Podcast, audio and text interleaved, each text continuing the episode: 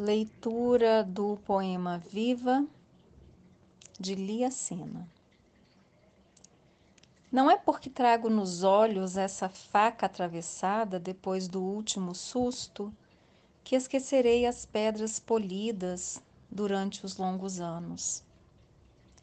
Nem a blasfêmia, salpicada a pó nos meus cabelos, vincará de ódio cego a pele calma do meu desassossego nem segredo é que ainda vivo e anseio.